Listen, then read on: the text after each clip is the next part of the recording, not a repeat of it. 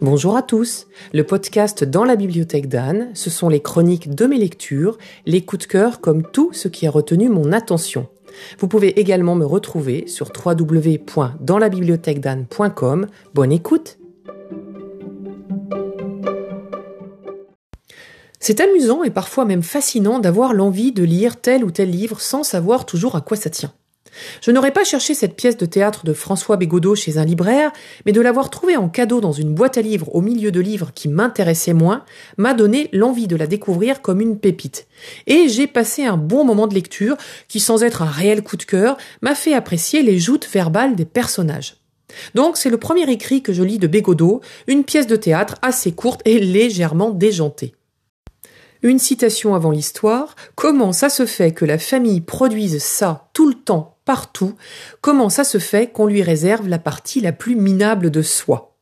Il s'agit d'un dialogue entre une mère, Christiane, et son fils de 32 ans, Stéphane, un intellectuel de mauvaise foi et hyper agressif au début.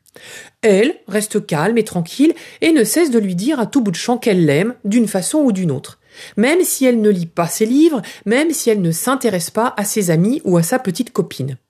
Il ne cesse de lui reprocher qu'elle le considère peu, qu'elle ne s'adresse pas vraiment à lui, qu'il va donc partir, et il passe son temps près de la porte, le blouson sur les épaules, sans finalement s'en aller.